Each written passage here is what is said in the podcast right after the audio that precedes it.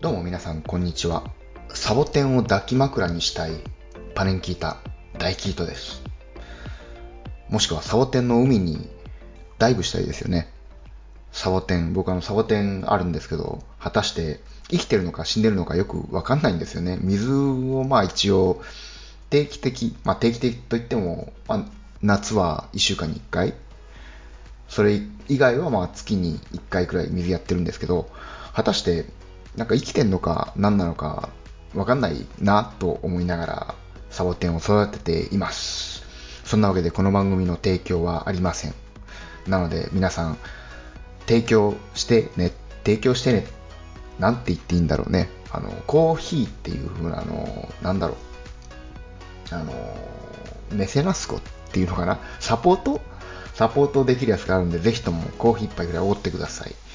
そんなわけで、えー今日も元気にいきましょう。この元気の秘訣は何か？何かと言ったらやっぱり、蜂蜜紅茶、蜂蜜入り紅茶、テコンミエル、あと、コラカオをたくさん飲むことですよね。そんなわけで、皆さん、蜂蜜入り紅茶、テコンミエル、コラカオ、ぜひとも飲みましょう。まあ、そんなわけですね。えっ、と、まあ、ある SNS、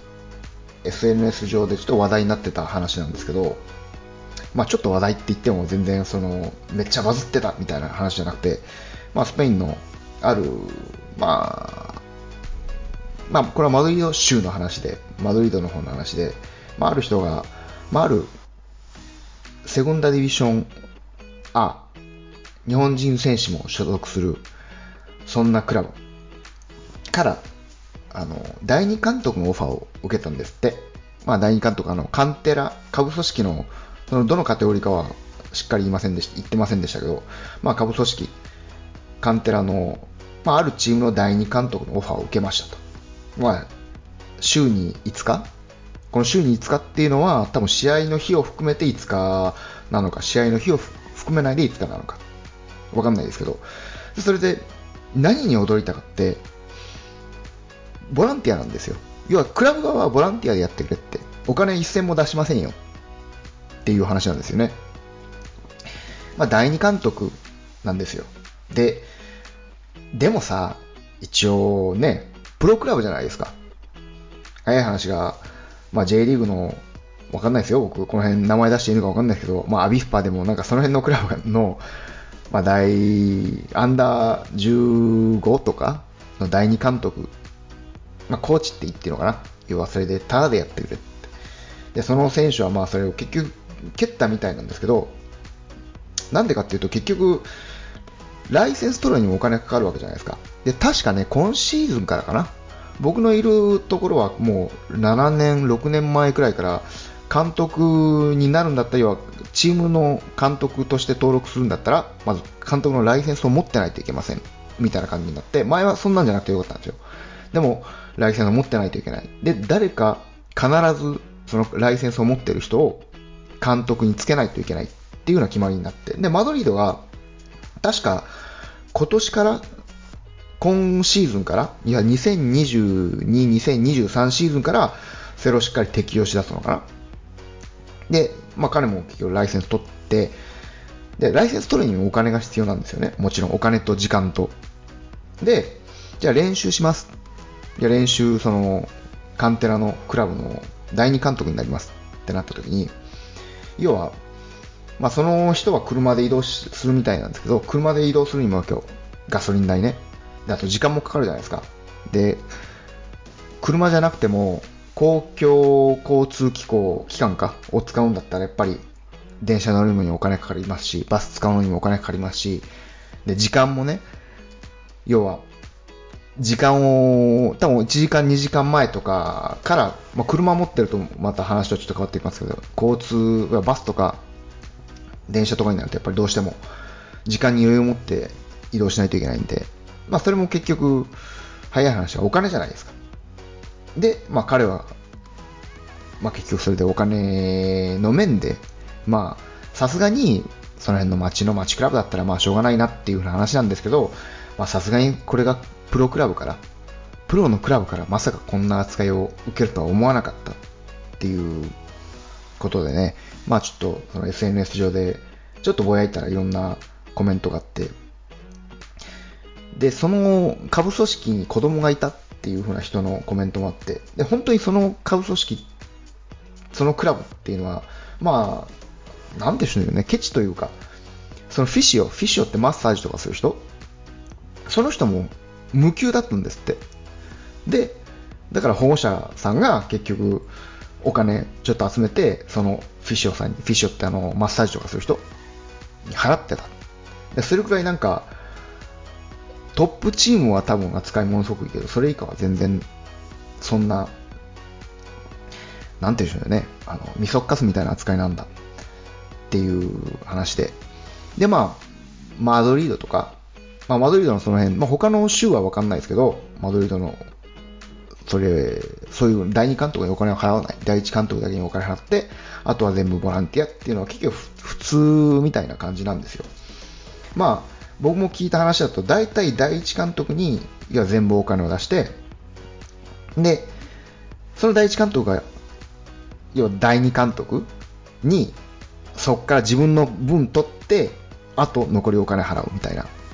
要はその第一監督が第二監督にいくら払うか決められるみたいな。まあ、それは本当に街クラブとか、本当に街の、街角のクラブ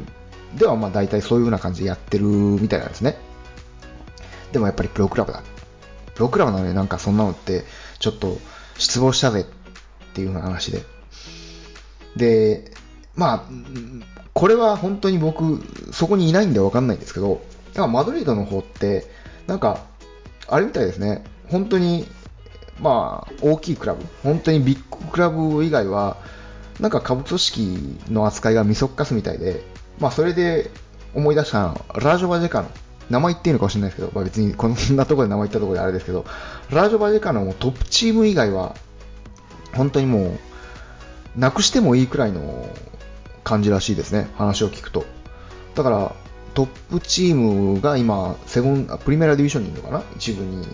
いて、で、残りはもう全部なくしたいみたいなくらいの勢いで、本当に、あの、レディースの方も、レディースも一部にいたんですよ。一部にいたんですけど、それも、なんか、選手の住んでるところ、住んでるマンションにお金をもう払わなくなって、の選手が出ないといけあの、撤去しないといけなかったとか、クラブにドクターが、いや、チームにドクターがいなくて、試合中の怪我を相手チームのドクターがなんか対応したみたいな、なんかものすごく扱いも悪くて、で、下部組織の方も、なかなかヘビーな話をなんかちょっといろいろ聞いたんで、まあ、ラジョバデカノはトップチームやも潰していいよみたいなスタンスなんですよね。で、まあ、よく日本人の人が、まあ、スペインにやってきて、監督の勉強して、で、まあ、マッチクラブとかでもやっぱり監督、コーチとかすると思うんですけど、やっぱりそういう時って、まあ、使ってもらってるからっていう風な感じでボランティアでしょうがないって思ってるのはなんかいいのかなとちょっと思ったりしました。まあ僕はわかんないですよ。その、しっかりお金が出てるかもしれないですけど、それも僕わかりません。でも、まあやっぱり自分のまあ、時間と、まあ、お金も使ってね、やっぱり勉強しているんだったら、やっぱりそれに見合うだけの、自分がいくらまだ paypay だろうとも、それに見合うような、あの、見返りがあってもいいんじゃないかなと、僕は思うんですけどね。では僕の場合は、僕、あの、一回だけ第二監督だったことがあって、で、第2監督の時、その時は本当に僕がいたクラブは結構いいクラブだったと思うんですけど、そこはもう、あの、もらってました。第2監督としてクラブ側からもらってました。あと、本当に最初に、だ6年、7年くらい前かな。その時に初めて僕の今いる州で、要は監督は、監督をするんだったらライセンスがないとダメですよっていう話になって、で、僕その時に、あの、ライセンス貸しみたいな、要は生、名義貸しみたいな感じのことをやったんですよ。で、それは、もともとその監督をやってた人がいて、でもその人はライセンスがありませんと。で、でその人が、まあ、指揮を取り続けるために、まあ、誰か持ってきて、でその人に、まあ、その人が第一監督として、あの、登録して、で、その、もう一人の本当の真の監督みたいな人がライセンスはないけど、またなんか指導するみたいな、しっかりその監督としてやるみたいなことを、まあ、その当時は結構日常茶飯事だったというか、多分その話を聞いてる感じ、マドリードもそんな感じだったらしいんですよね。で、その当時はそういうことができたんですよ。今はもうなんかそういう風なのがあって、結構問題になったというか、要はあの、一番上のライセンスを持ってない監督が、あの、いや第二監督として登録されてる、もしくはコーチとして登録されてるんだけど、あの、その人が試合の時にベンチの前に立って、あの、指示出してたりとかして、で、本当のライセンスを持ってる人は、下の、あ後ろのベンチで座ってるだけとか、もしくはベンチにいないとか、そういうふうなことが、なんか、あって問題になったんで、うち、僕が今いる州では、もう完全にライセンスがある人しか、あの、ベンチの前に立って指示できませんみたいな感じに、試合中ね、ベンチに立って指示できません、ベンチの前に立って指示できませんみたいな感じになって、で、でもその当時はそうじゃなくて、その時は本当に名義だけ貸して、でも本当に、そのクラブも、あの、まあ、そのクラブというか、その、僕は今でも本当に感謝してて、今でもその人から呼ばれたら僕はそのクラブに行こうかな。まあ多分呼ばれることないと思うんですけど、でももしいつか呼ばれたら行こうと思ってます。それぐらい感謝してるんですけど、まあさっきも言ったようによく、よくやる方法というか、よくやるやり方。いや、第一監督に全部お金をバッて払って、で、その第一監督が、まあ、第二監督とか、いや、そのスタッフに、まあ、お前にはこれくらいだな、みたいな感じでこっちを分けるんですよ。でも、まあ僕はその時はそういうことなくて、で、その人から、お前なんか言われたの聞かれたのって言われて、いや、もう聞かれてないよっていう話はじゃあ分かったっつって、多分その、あの、ライセンス持ってない人、本当の監督、まあ裏の監督って言っていいのかもしれないけど、その人と、ちょっと、その人のよりもらってるのはちょっと少ないぐらいのを、本当に、あの、クラブの、まあ、第二金庫って言ってるのかな、裏の、裏の帳簿のあれからもらってましたね。本当にそれぐらい、あの、僕は彼には感謝してます。その時は、6も7年、6年くらい前なのかな。で、その後に、監督をしてた時は、第二監督が行った、まあ、第二監督と言っていいのか分かんないですけど、本当に一番もらってた時は250ユーロぐらいもらってたんですね。でもそれは本当に田舎の方のクラブで、まあ、車に乗っていかないといけなかったんで、多分そういう風な配慮もあったんだろうと思うんですけど、その時に一応本当に貧乏クラブで、あの、なんだろう、一応ちゃんとしたクラブハウスとか、グランドとかも自前のやつがあるんですよね。まあ、田舎の方のクラブだとやっぱり、あの自前のスタジアムみたいなのがあって、結構いいところだったんですけど、で、それユースレベルか、ユースの監督をやってて、で、お金がないのか、まあなんか結構、本当に、なんと言うんでしょうね、あの、地味、地味って言って、ウミルデってスペイン語で出てくるんだけど、日本語で出てこないな、なんというか、ウミルデ。そう、とてもあの、えっ、ー、と、慎ましいっていう言葉ってあったっけな、日本語でわかんねえけど、まあそういう風なクラブで、かといってあの、あの、お金がないっていうわけでもなかったんですけど、要は、第二監督を連れてこれなかったのか、連れて、連れてくる気がなかったのか。で、僕の一応、あの、サポートというか、まあ、第二監督って言ってるかもしれないけど、そこに一応会長の息子が、あの、ついたんですよね。で、会長の息子がついたから僕はそれはそれで、あの、もらってるもらってないみたいな話は全然しなかったです。で、少しあげるよみたいなのは全然しなかったです。いや、そもそも多分、その交渉の時にその彼がいたと思うんですよ。で、彼が僕がいくらもらってるかっていうのを多分知ってたから、だそういう風なのでもう別に話す必要ないかなと思って多分話さなかったと思うんですよね。で、その後にまあ何回かその第一監督みたいな、第一監督でやって、で、1回だけ第二監督でやって、で、その時はあの、アンダー、アンダーなんだっけな、あの、8人制サッカー、僕がいるところのシュートは8人制サッカーと11人制サッカー。でその時はユースのチームの第2監督をやったんですね。あと、あの普通の下のアンダー6とか7とかの第1監督をやって、で、第1監督をやって、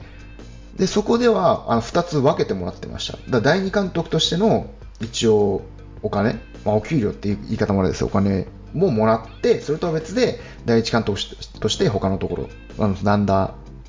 ー6か7の、あのお金をもらってました。でもそれは多分ね、そのクラブ本当にいいクラブで、みんなにちゃんと払ってたと思います。だから第1監督だけに払って、第2監督にあとお前やれよみたいなスタンスじゃなくて、本当にしっかりしてたクラブでしたね。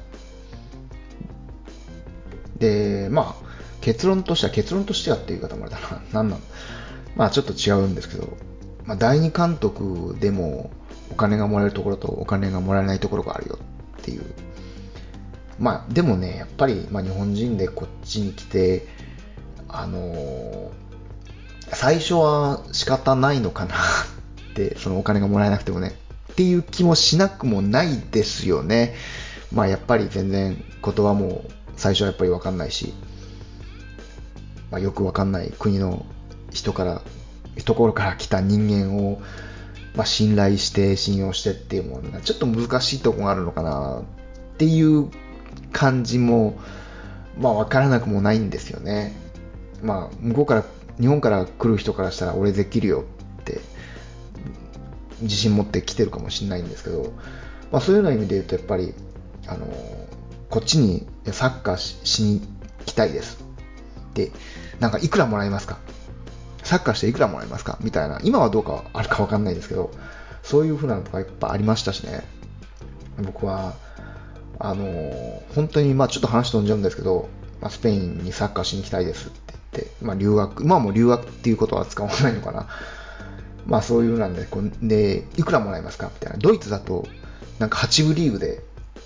あの、いくらもらえます？家も提供してもらいます？みたいな。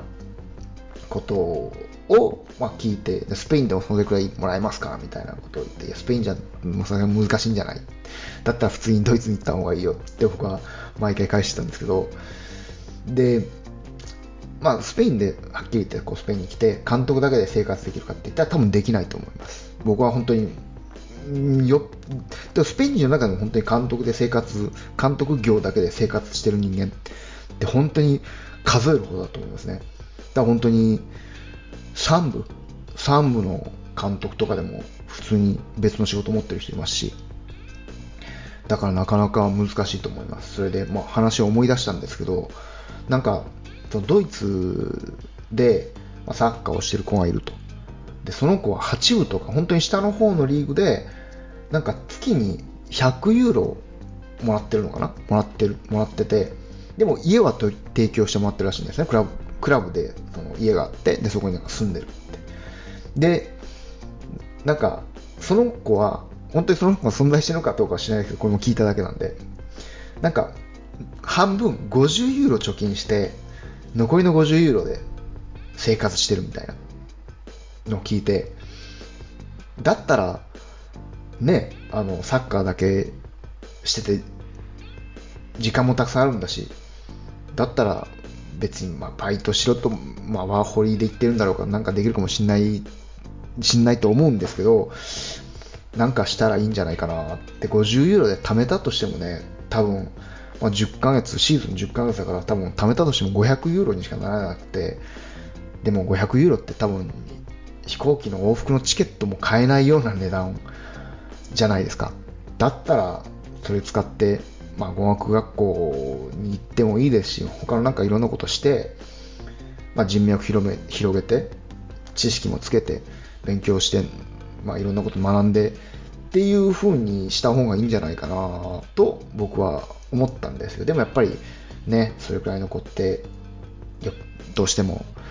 俺はサッカーで食ってるんだ、俺はサッカーで生活してるんだっていう、ちょっとプロサッカー選手の、選手っぽいことしてる、俺はプロサッカー選手だぜって言いたいプライドがあるのかなとも思ったりするんですよね。でも、そんなんだったら、ドイツでね、早くドイツ語を身につけて、えー、なんか本当にアルバイトでもできるようなくらいのレベルでもっとお金が稼げるんじゃないかなと思ったりするんで、したんですけどね、その時は。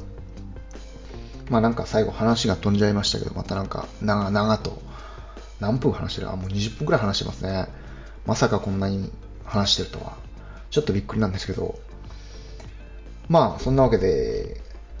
スペインの今日は監督の第2監督の話でした。スペインで第2監督ってお金がもらえるの？みたいな。まあそんなタイトルでいいんじゃないでしょうかね。まあそんなわけでまた、あの、酒飲みながら聞いてください。